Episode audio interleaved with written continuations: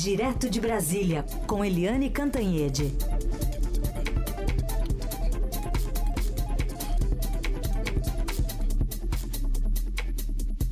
Eliane Cantanhede, que está conosco já se preparando para falar sobre a Haddad, ainda que é, falou ontem né, sobre responsabilidade fiscal, o mercado reagiu fortemente. Ontem os juros subiram e a bolsa caiu 3%, com destaque para as ações da Petrobras, uma queda de 6%.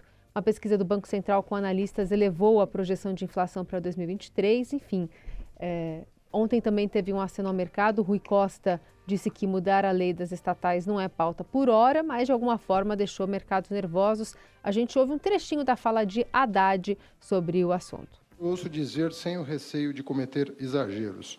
Nós estamos mais próximos da necessidade de reconstruir a casa, mais do que simplesmente arrumá-la. Não estamos aqui para aventuras, estamos aqui para assegurar que o país volte a crescer, para suprir as necessidades da população naquilo que são seus direitos constitucionais, em saúde, educação, no âmbito social e, ao mesmo tempo, para garantir equilíbrio e sustentabilidade fiscal. Eliane, bom dia. Bom dia, Carolina ouvintes.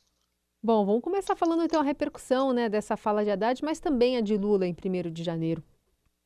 É, o problema começa no discurso de posse do presidente Lula. A posse foi muito bonita, muito alegre, muito emocionada, né, com Lula chorando duas vezes, mas no discurso o presidente, o agora presidente Lula, ele deixou dúvidas no ar. Né? Ele mostrou que o velho Lula e o velho PT estão de volta. Como? Né? Lula mirou a reforma administrativa, né, que é considerada bem sucedida. O Lula atirou nas privatizações e, ato contínuo, já teve os, é, decisões do governo, medidas do governo bloqueando a, as privatizações, por, por exemplo, dos Correios, né, uma privatização que era muito esperada, porque os Correios estão perdendo né, nessa nova era da digitalização, etc., os Correios estão perdendo espaço e precisam de investimentos, né? E além disso, o Lula é, chamou o, é, o teto de gastos, acusou o teto de gastos é, fortemente, né? A, a turba que estava lá, a multidão, tal, todo mundo gritando a favor do, do que ele falou contra o teto de gastos, mas ele não apresentou Nenhuma âncora fiscal não se referiu a nenhuma âncora fiscal, então o mercado reagiu mal. Ou seja, a festa foi muito bonita no domingo, mas na segunda-feira, início do governo, a coisa já não estava tão bonita e tão alegre assim. Os mercados não estão falando sozinhos quando a gente ouve gente do setor produtivo, jornalistas especializados, especialistas de vários setores, economistas de diferentes tendências, a grande preocupação é se o Lula que vem aí, que chegou agora, é o Lula pragmático do primeiro mandato lá em 2003, ou se é aquele velho Lula de, da década de 1980, com ideias retrógradas, com ideias populistas, enfim. O Lula deixou no ar muita preocupação. E o pior, né? O pior é que o Fernando Haddad, que fez um discurso morno, é, um discurso cuidadoso, em que ele disse: olha, não tenho bala de prata, é, não vou fazer saculejo, aqui não tem posto Ipiranga, todo, tem uma rede de postos. Ele falou tudo isso, mas ele já é o grande derrotado do primeiro dia de governo, porque ele foi ao Paulo Guedes, o antecessor dele, pedir uma revisão naquelas desonerações para os combustíveis e foi desautorizado pela área política do governo. Isso aconteceu sucessivamente com o Guedes no governo Bolsonaro. Ele, o Guedes foi perdendo uma atrás da outra dos generais, dos filhos do presidente, principalmente do centrão populista e oportunista. Então, há muitas dúvidas ainda sobre a política econômica do governo Lula, como houve durante a campanha e como persistiu durante a transição, Carolina. É isso, essa, essa história envolvendo né, a, questão de impostos sobre combustíveis criou um grande ruído né, entre o governo. E ontem até a, a Adriana Fernandes nos falava que há uma confusão muito grande, porque é, as pessoas é, já sentem né, o preço subindo, aqui em São Paulo já subiu na bomba, imagino que em Brasília também, e automaticamente coloca isso nas costas da União, sendo que os estados, né, essa, essa fração que está chegando de aumento está a cargo dos estados, né, que estão com aquela diferença de CMS. E é muito sensível, um assunto muito sensível, e talvez esses dois meses aí dessa medida provisória não sejam suficientes para apaziguar tudo, sendo que tem um novo presidente da Petrobras que precisa se ambientar também, não? Além de tudo, o presidente da Petrobras não assume como um ministro, não é assim. O Lula assume, é, é, tira um, o, o, presidente que está e põe rapidamente o Aloysio Mercadante no lugar. Não funciona assim, né? porque o, a Petrobras é uma empresa que tem um conselho de administração e tem regras para mudar o seu presidente. Portanto, Portanto, o, Ferna, o Aloysio Mercadante, ele ainda vai demorar uns dois meses até assumir. Além disso, tem a questão da diferença dos combustíveis.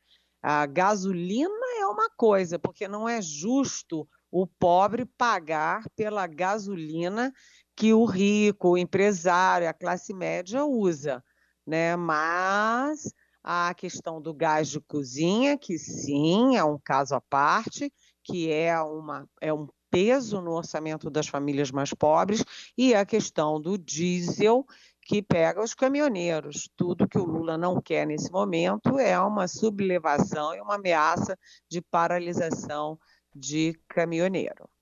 O presidente da Petrobras, Jean Paul Prates, né, que assume agora, a partir de agora. Ah, desculpa, eu, o Aloysio Mercadante vai para o BNDES. BNDES. Ainda são muitos nomes, viu, gente? A gente ainda está apanhando um pouquinho para decorar todos. É o Prático que assume a, a Petrobras, o Aloysio Mercadante é o BNDES, o poderoso BNDES. É Desculpa. Eliane, é, revogaços, a gente teve muitas mudanças, né? Um pacote que estava sendo preparado já para a equipe de transição. O que, que você destaca das medidas que já foram anunciadas? Olha, é, quando a gente olha, o, gente, é, pede para a nossa técnica cuidar de mim, porque está vindo um retorno muito alto. Ah, pode Eu deixar. Falo e a minha voz volta muito alta para mim. Vê se agora está melhor, Eliane ver. Ah, melhorou. Melhorou? Ótimo. Então vamos Obrigada. lá.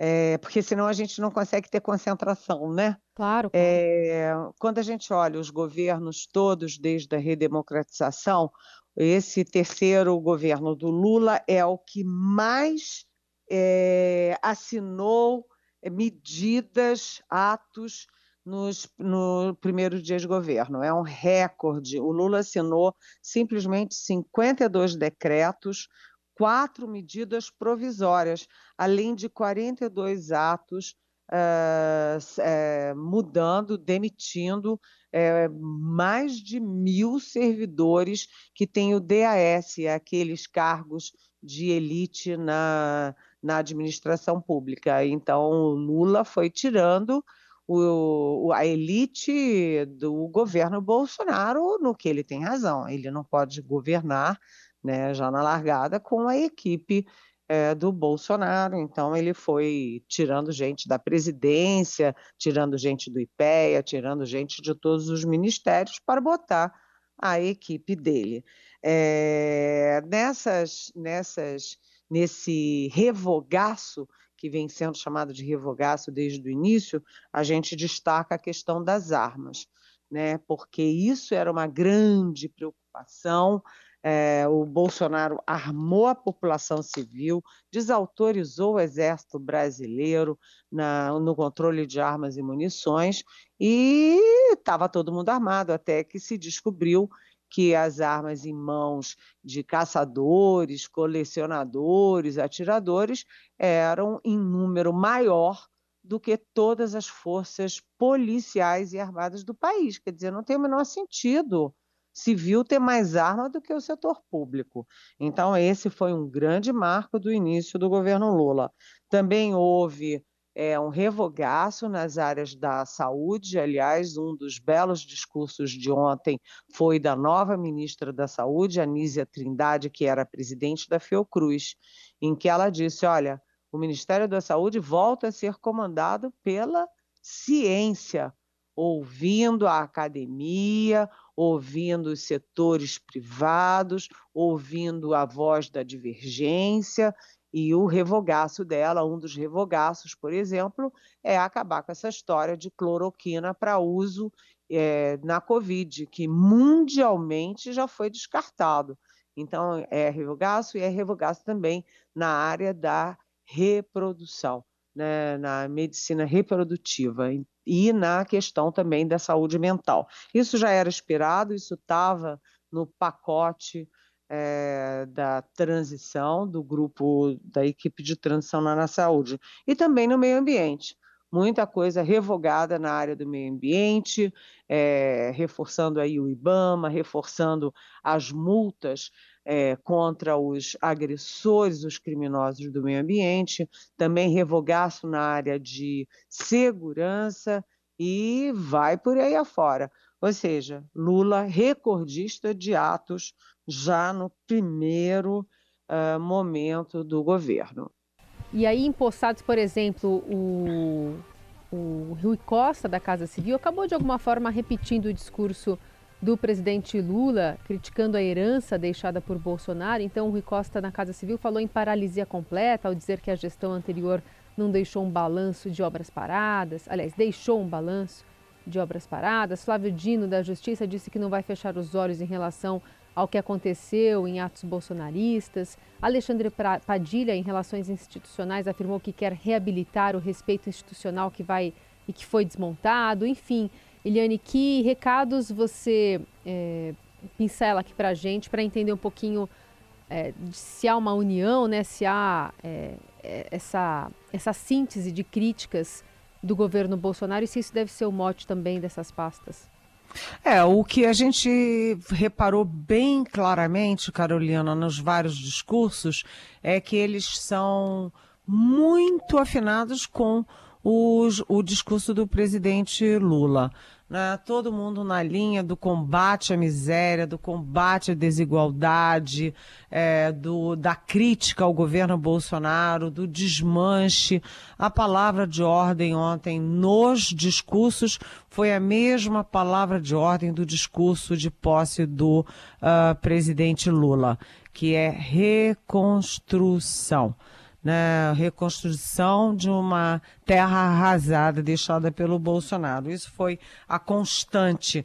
Agora, é, houve ali uma divergência que as pessoas não conseguem entender, mas é uma divergência calculada entre o ministro da Justiça, o Flávio Dino, que foi muito duro, dizendo que vai punir gente que faça ato golpista, esses, essas pessoas que ficaram em torno de quartéis, etc., ameaçando a segurança pública e tal, e o discurso do ministro da Defesa, José Múcio, é, que foi muito mais apaziguador, dizendo que as pessoas agora estão indo para casa, essa, esses bolsonaristas em torno do quartel estão todos voltando para casa.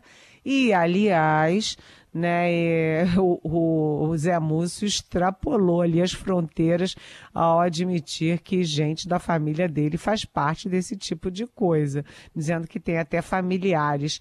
E por que que eu digo que é uma divergência calculada? porque são públicos diferentes.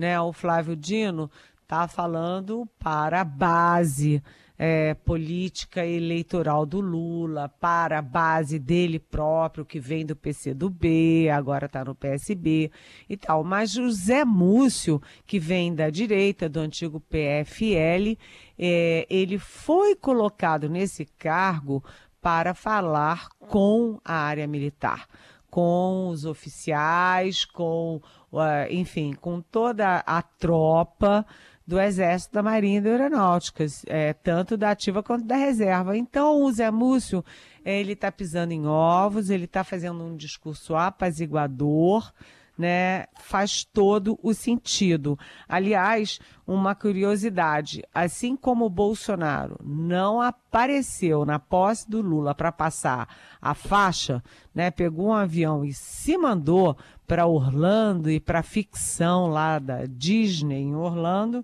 Né, vai brincar de super-homem, de luta marcial, numa casa muito esquisita é, de um ex-lutador de, de luta marcial, né? É, aqui foi aconteceu uma coisa curiosa. Assim como o Bolsonaro não apareceu na posse do Lula, os ministros e a turma do Bolsonaro, ninguém apareceu também nas, nas transmissões de cargo ontem, com três exceções honrosas. Né? O Paulo Sérgio Nogueira de Oliveira general é, que foi comandante do Exército e era ministro da Defesa, foi sim na transmissão do cargo, que aliás tinha ex-ministros uh, e ex-comandantes. Eu cito aqui alguns. O Junichi Saito, que foi é, brigadeiro Junichi Saito, que foi comandante da aeronáutica, e o Bento Albuquerque, que é almirante e que foi ministro de Minas e Energia do Bolsonaro. Aplauso para eles pela institucionalidade. E também o Paulo Alvim, é, que era ministro de Ciência e Tecnologia e se é, considerou e se colocou sempre como um técnico. Ô, gente, isso aí é civilidade política, é institucionalidade. Né? Fizeram uma transmissão como deveria ser, mas só três, imagina, só três. Bom, Eliane, e tem agora é, a despedida do Pelé, né, do rei Pelé, o corpo que está sendo velado lá na Vila Belmiro. Lula está ali ao lado do caixão, as últimas homenagens né, de um chefe de Estado. Enfim, queremos te ouvir também sobre essa despedida do rei, que logo mais vai ser sepultado também lá em Santos. Pois é, o Lula, uh, ontem de manhã até disse aqui que eu tinha ligado antes do nosso programa para a equipe dele para saber se ele ia ontem é, para o velório. Ontem o Lula teve um dia cheio, um dia lotado. Ele ainda não está ocupando o Palácio do Alvorada, nem está ocupando o Palácio do Planalto, porque eu iria dizer desintoxicação dos dois palácios. Mas, no fundo, ele está fazendo uma varredura, ele determinou uma varredura nos dois palácios para ver se não tem escuta, para ver se não tem algum tipo de armadilha né? Mas ele ontem despachou no Palácio do Itamaraty e recebeu muitos chefes de Estado, muitos presidentes e muitos é, primeiros ministros lá no Itamaraty, inclusive o rei da Espanha, rei Felipe, é, o presidente da Argentina, o esqueci o nome dele, Felipe, é, esqueci. Rodrigues, esqueci o nome do presidente da Argentina, mas enfim. É... O Alberto Fernandes? Roberto Fernandes. Alberto Fernandes. Alberto Fernandes. O Alberto Fernandes, com quem trocou um grande abraço, até porque o Alberto Fernandes foi muito fiel ao Lula, mesmo quando o Lula estava preso, visitou o Lula na cadeia então, os dois têm um vínculo forte e o Alberto Fernandes, inclusive, anunciou que o Lula vai à Argentina é, para uma reunião aqui do nosso continente. A dúvida é qual será a primeira viagem internacional do Lula, para a Argentina ou para os Estados Unidos. Mas o Lula também recebeu presidentes da Colômbia, presidentes do Chile, enfim, é, presidentes e ex-presidentes do Uruguai é, o vice-presidente é, da China, que é um, o maior parceiro é, econômico do Brasil.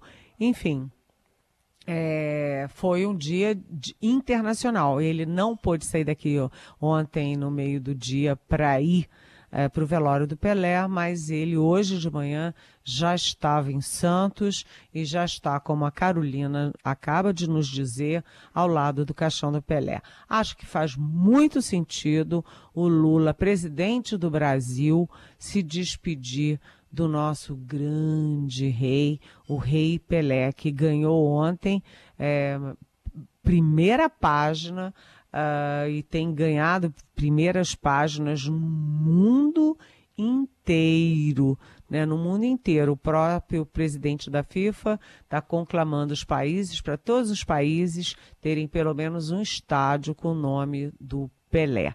Então, o presidente do Brasil fez muito bem em ir à cerimônia, à despedida do nosso grande ídolo é, que está reunido é, com a família, reunido, que mesmo no caso da filha que ele demorou a reconhecer, que ele teve dificuldade para reconhecer, os netos estavam presentes, reconciliados. Então, o Pelé é, não foi apenas o grande diplomata do Brasil no exterior, como inclusive já nos disse o ministro Gilmar Mendes, Santista Roxo, né, aqui no nosso programa, mas também um líder com todas as credenciais de líder, com humildade, com olhar para o povo, com simpatia, com elegância e, claro, com um talento extraordinário que nenhum outro jogador do mundo chegou a nem perto, nem e dificilmente algum outro chegará um dia. É isso. Despedida do, do Pelé, você falou do Gilmar Mendes. Ontem, nas transmissões, antes mesmo de abrir, perto das nove, já estava o, o ministro do Supremo lá na portaria, enfim, conversando com alguns jornalistas, mas já na expectativa do início do velório, foi um dos primeiros a, a participar dessa, dessa última homenagem. Exatamente. Eliane, obrigada por hoje. Voltamos a nos falar amanhã. Um beijo, boa terça. Boa terça, um beijão para você, um abraço bem carinhoso para os nossos ouvintes.